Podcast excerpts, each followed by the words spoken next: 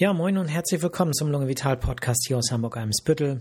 Mein Name ist Shao Gulami und heute geht es um ein Thema, über das nicht gerne gesprochen wird. In der Öffentlichkeit ein Tabuthema, könnte man fast sagen. Es geht ums Pupsen oder auch um das Thema Blähungen.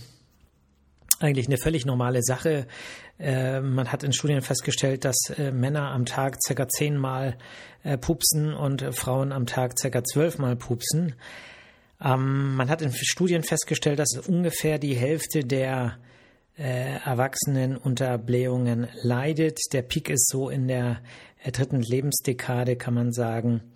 Und äh, es betrifft Frauen ein bisschen mehr als Männer. Eine Studie von 2017 hat gezeigt, dass äh, 46 Prozent der Männer und 54 Prozent der Frauen äh, darunter leiden. Und es gibt eine Studie von 2019, glaube ich, aus einem Nachbarland, wo sogar 70 Prozent der Menschen angegeben haben, unter diesen Beschwerden zu leiden. Und man kann sagen, ähm, wir haben ständig Gase im Darm. Ich werde äh, nachher ausführen, äh, wie diese dort entstehen oder dahin gelangen. Und ähm, eigentlich ähm, muss man sozusagen alle ein bis zwei Stunden, je nach Ernährungsstil, äh, ein bisschen was davon zum Besten geben, weil im Laufe eines Tages etwa 500 bis 1500 Milliliter äh, Darmgase äh, sozusagen entstehen und äh, die werden nicht alle komplett resorbiert, sondern je nachdem, ähm, wie sehr man vielleicht auch die übliche Menge überschreitet, äh, bleibt das Gas im Darm und führt dann eben auch möglicherweise zu Beschwerden, zu Völlegefühl, zu Schmerzen. Und das Ganze wird eigentlich nur dann besser, wenn man Dampf ablässt, im wahrsten Sinne des Wortes.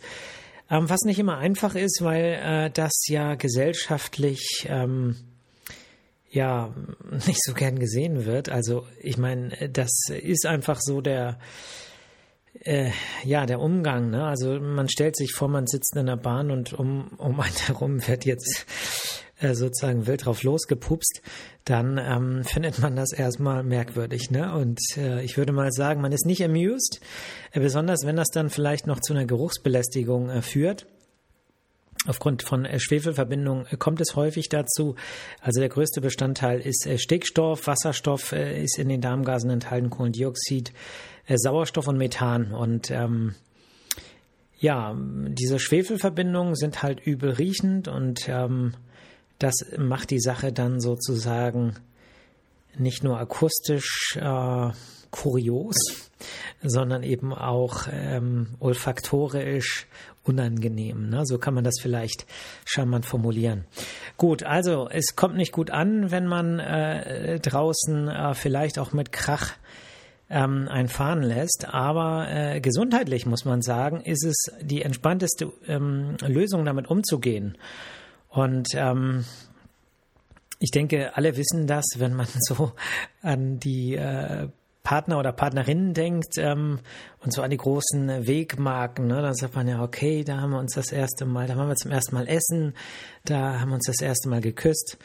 Und ähm, aber eigentlich so gerade so für das Gesamtwohlbefinden ist eine andere Marke, denke ich, äh, mindestens genauso wichtig, nämlich wann hat man das erste Mal äh, voreinander keinen Pups unterdrückt, ähm, weil das eben auch häufig zu äh, dazu führt, dass man äh, einfach viel entspannter da sitzt und vielleicht zusammen äh, kuscheln kann, als wenn man da die ganze Zeit einen gespannten Bauch hat und äh, vielleicht sogar, je nachdem wie weit das Ganze geht, Schmerzen. Insofern ähm, ist das ein wichtiges Thema, das denke ich alle irgendwie äh, betrifft, auch wenn man wirklich nur mit ähm, sehr vertrauten Menschen sich wahrscheinlich äh, traut, äh, das anzusprechen, ne? weil man äh, vielleicht auch nicht ein Bild irgendwie gefährden möchte, wie man sich selber gerne sieht und wie man auch gesehen werden möchte. Attraktiv, nicht pupsend vielleicht, ähm, aber äh, man muss einfach sagen, äh, der Mensch ist, wie er ist und äh, wenn man sich äh, für einen Menschen entscheidet, wenn man einen Menschen liebt, dann liebt man ihn eigentlich so, wie er ist oder so, wie sie ist. Und ähm, ja, da muss man einfach den Mut haben, eben auch vielleicht die, ja, ich will nicht sagen dunklen Seiten, das klingt, das ist ja, ne, das passt ja gar nicht, aber äh, eben auch äh, sozusagen sich äh, eben im wahrsten Sinne des Wortes komplett zu öffnen, ja. Okay. Ihr merkt, ne, ich muss hier auch schon kichern und so. Äh, ähm, Humor ist ja auch eine Sache, mit Spannungszuständen umzugehen. Ne? Ich weiß ja jetzt auch nicht, vielleicht denken einige Moment mal, der Lungenarzt spricht hier über übers Pupsen, aber was ist hier los? Aber ich bin ja auch Internist und äh, eben nicht nur Experte für die Lunge, muss man sagen, sondern ich beschäftige mich als Ernährungsmediziner und äh, auch äh, angehender Naturerkundler eben auch mit äh, äh, dem Körper unterhalb des Zwerchfells. Ähm, und deswegen finde ich, gehört das hier absolut rein, auch in meinen Podcast, weil es eben auch ein äh, spannendes Thema ist, auch für mich. Ich äh, sage ja immer, dass das äh, Vorbereiten dieses Podcasts mir selber auch immer ganz viel ähm, Informationen gibt. Ich frisch vieles auf, ich lese Dinge noch nach und insofern äh, profitiere ich selber auch immer sehr doll von äh, dem was ich euch hier erzähle. Ne? Gut, ja, was sind die Ursachen äh, für ähm, Blähungen, äh, dass sich Darmgase ansammeln? Also äh, man kann sagen, der äh, häufigste Grund oder der wichtigste Grund äh, ist eine ähm, vermehrte Fermentation der Bakterien im Dickdarm. Ja, das muss man sich so vorstellen. Ähm, wenn wir essen, dann wird so das ganze also das, äh, der, der Verdauungsvorgang beginnt eigentlich in der Mundhöhle. Ne? Das heißt, wir kauen, äh, wir benetzen das, was wir kauen mit Speichel. Da sind Enzyme, die fangen schon an zu verdauen. Dann schlucken wir das Ganze runter. Durch die Speiseröhre gelangt das in den Magen. Im Magen wird das kräftig durchgekaut, mit Magensäure äh, vermengt. Da wird quasi schon ein bisschen vor sich hingespalten. Dann gelangt das Ganze in den Dünndarm. Dort kommen dann über die ähm, Gänge Säfte aus der Bauchspeicheldrüse und auch äh, Gallensäuren aus der Gallenblase oder aus der Leber direkt. Und das Ganze ähm, wird zu einem riesigen Brei vermischt. Das läuft dann sozusagen den Dünndarm hindurch, weite Strecke. Oh, Anatomie ist allerdings bei mir ein bisschen her. Ich glaube so fünf bis sieben Meter Dünndarm und dann gelangt das Ganze äh, ohne Gewehr, kann auch falsch sein, muss ich nochmal nachgucken. Ähm, und dann läuft das Ganze sozusagen vom Dünndarm in den Dickdarm. Und äh, bis das Ganze in den Dickdarm ankommt, ist eigentlich so das meiste, was äh, so der Körper aus der Nahrung aufnehmen möchte, schon aufgenommen worden und ein bisschen was landet im Dickdarm und eigentlich wird es dort nur noch so verdickt. Ne? Das heißt, Wasser wird dann nochmal abgezogen, das Ganze wird mit Schleim äh, vermengt, damit das da schön äh, hochgleiten kann, äh, sozusagen, weil der Dickdarm ja so einen ja fast so eine viereckige äh, Form nach oben erst, dann äh, nach links äh, und dann runter wieder macht. Und damit das da schön hochgleitet, muss da eben auch Schleim zugesetzt werden. Das machen dann die Schleimdrüsen. So, das bedeutet, der Dickdarm, der macht gar nicht so viel Resorption. Deswegen ist auch die Schleimhautoberfläche im Dickdarm relativ klein im Vergleich zum Dünndarm, wo es eben äh, zusätzliche Oberflächenvergrößerungen gibt um einfach mehr resorbieren zu können. So, das heißt, im Dickdarm kommt eigentlich nicht so viel an. Aber jetzt gibt es verschiedene Gründe, warum doch mehr im Dickdarm ankommt.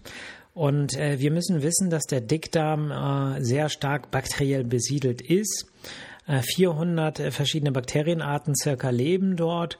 Und wenn man alle Bakterien aus äh, einem menschlichen Dickdarm mal so zusammenpacken würde und daraus ähm, sagen wir mal, eine Kugel formt oder ein Würfel oder etwas anderes, dann haben wir 1,5 Kilogramm Bakterien, ja, reine Bakterienmasse.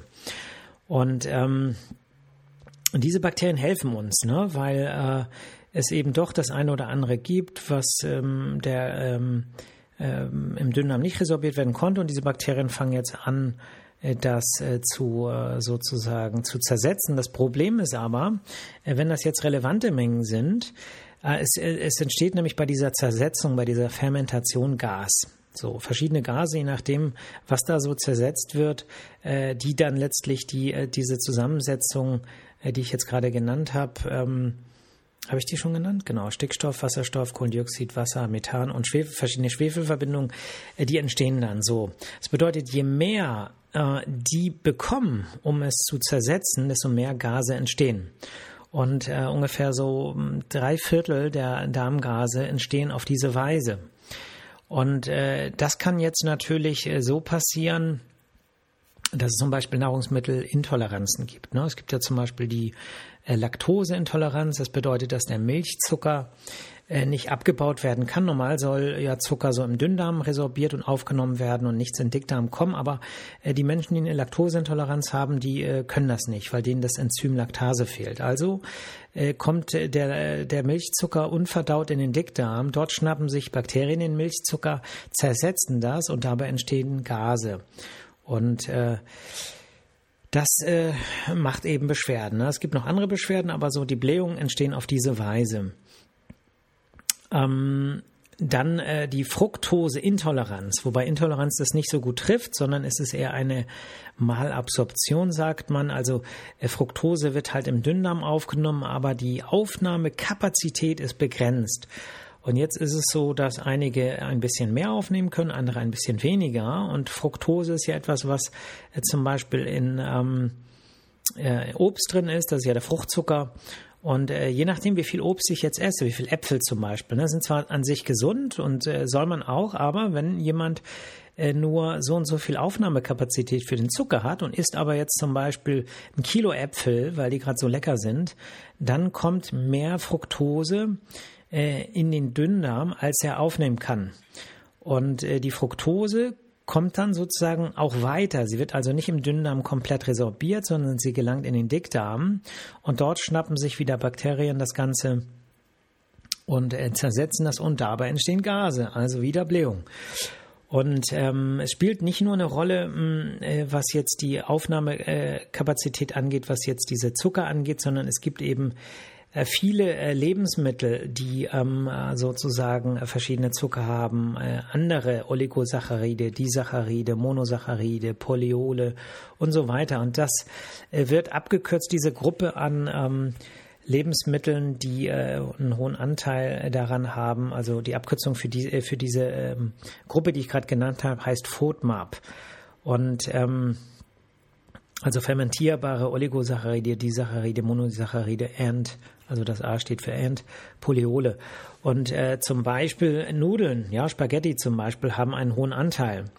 Das bedeutet, wenn ich jetzt äh, ganz wenig Spaghetti äh, zu mir nehme, dann äh, kann das sein, dass äh, die äh, dass der Dünndarm es schafft, es aufzunehmen und äh, nichts oder wenig in den Dickdarm kommt und dann entstehen weniger Darmgase. Wenn ich aber eine große Portion, äh, einen riesigen, also sagen wir mal ähm, 250 Gramm Spaghetti esse, äh, dann, äh, obwohl ich sonst kerngesund bin und, ähm, und man das nicht so richtig Intoleranz nennen kann, weil äh, letztlich funktioniert alles, ist einfach nur zu viel.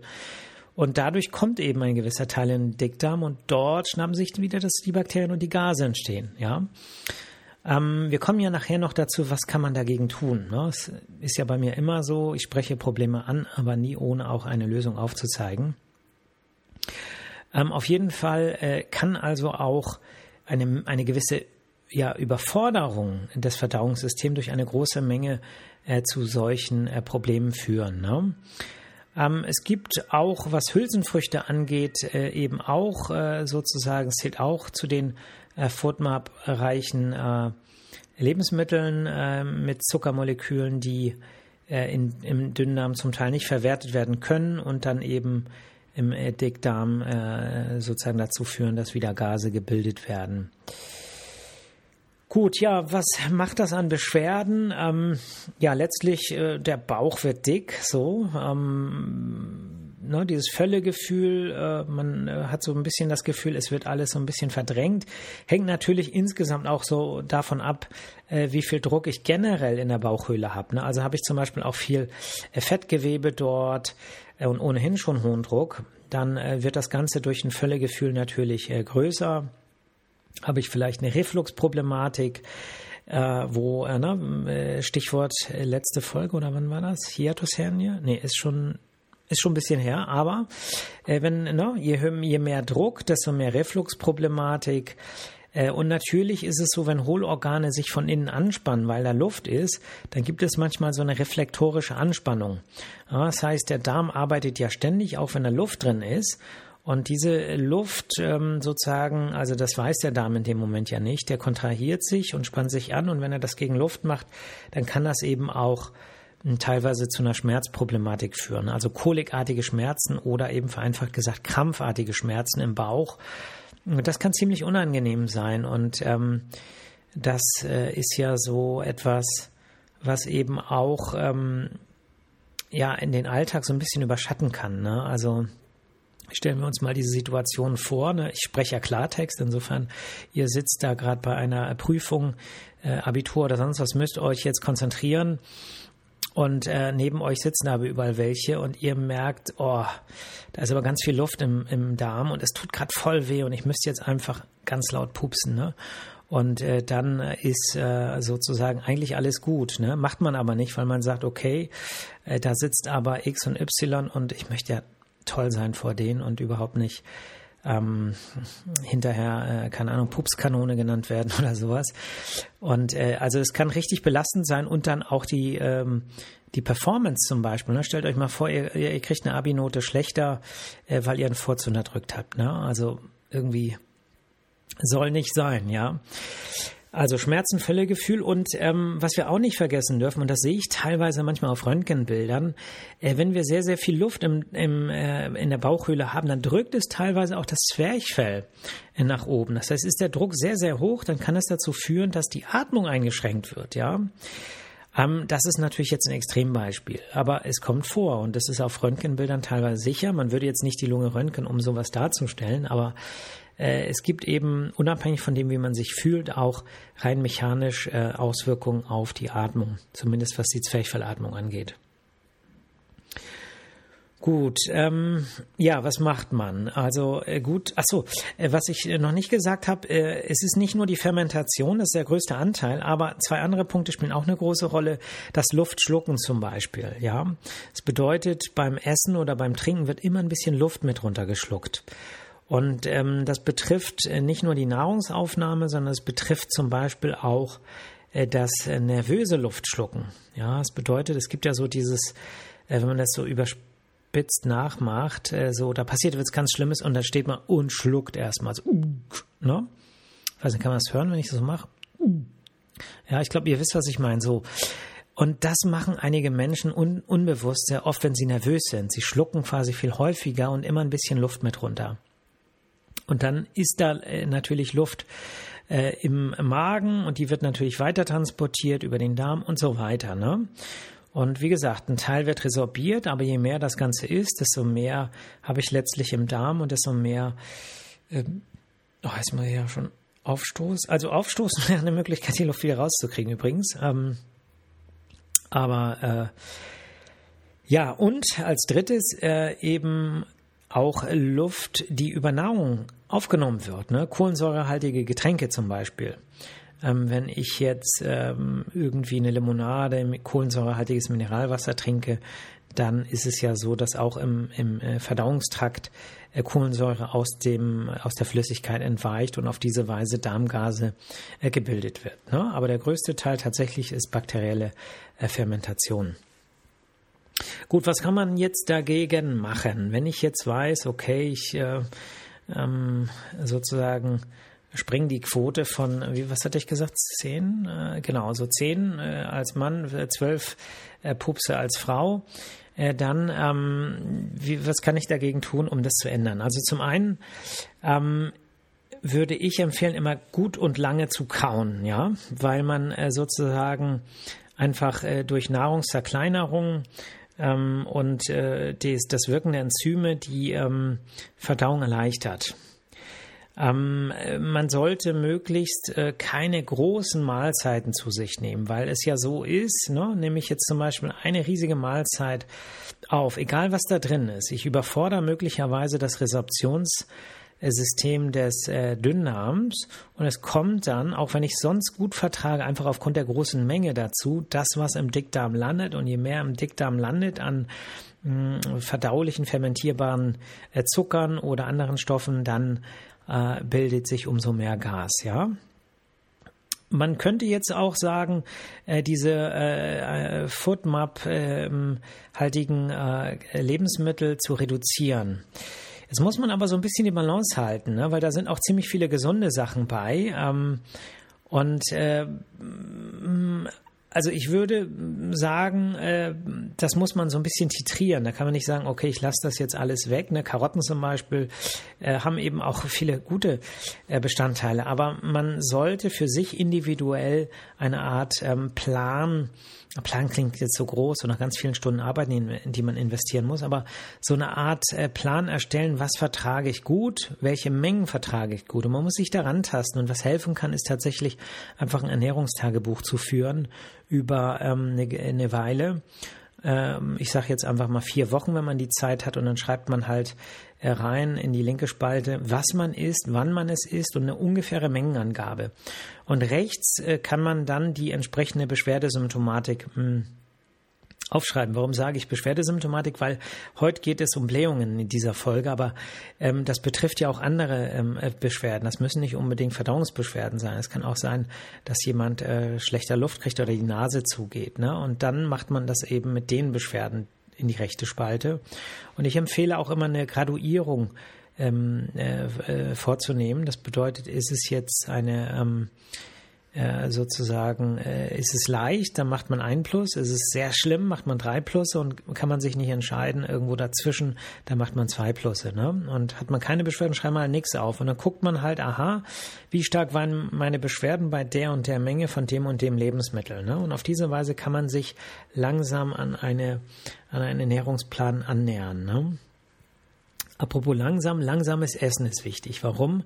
Weil man dann äh, weniger Luft schluckt, und auch insgesamt weniger isst, ne? weil natürlich der Sättigungsmechanismus sich äh, auch mit der Zeit einstellt. Das bedeutet, esse ich weniger, also esse ich langsamer, esse ich automatisch weniger, esse ich weniger, kommt automatisch weniger in den Dickdarm und weniger äh, wird fermentiert. Ne?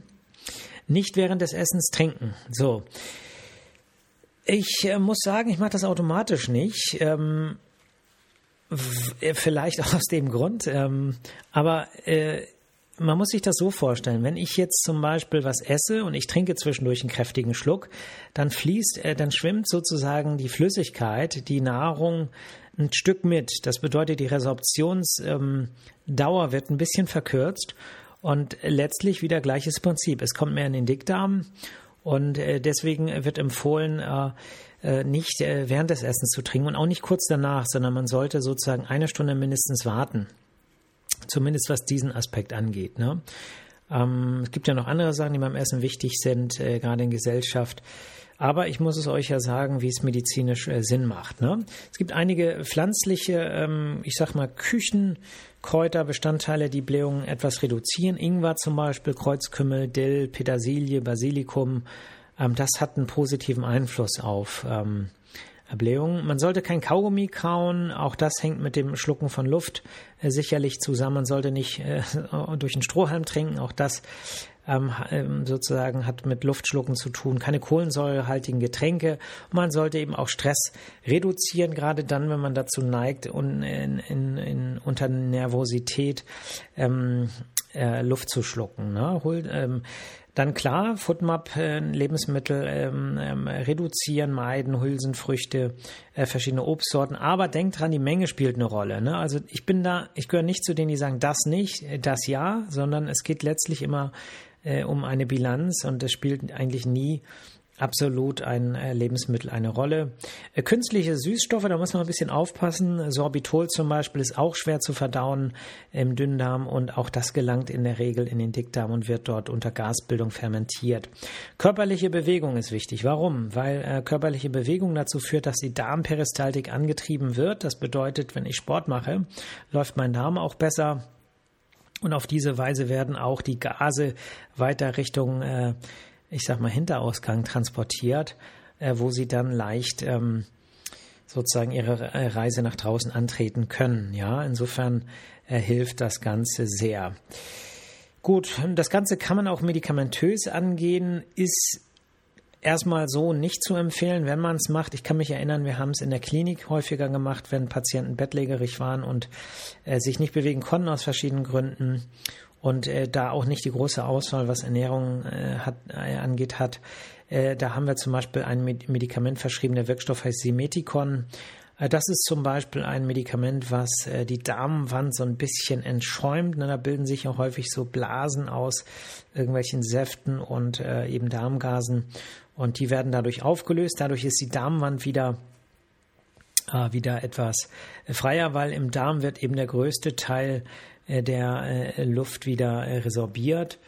Und ähm, das passiert halt schwieriger, wenn äh, da äh, so eine Schaumschicht vor ist. Ne? Und ähm, ja, es gibt ähm, auch äh, Bismut zum Beispiel, kann angewendet werden. Das ähm, ist bei, also vor dem Zeitalter der Eradikation von Helicobacter hat es eine große Rolle gespielt. Ähm, und nebenbei weiß man, es reduziert die Blähung. Und was interessant ist, es reduziert den Schwefelwasserstoffanteil im im, in den Darmgasen. Und äh, ja, selbst wenn der Pups dann nicht äh, verhindert wird, stinkt er nicht. Ne?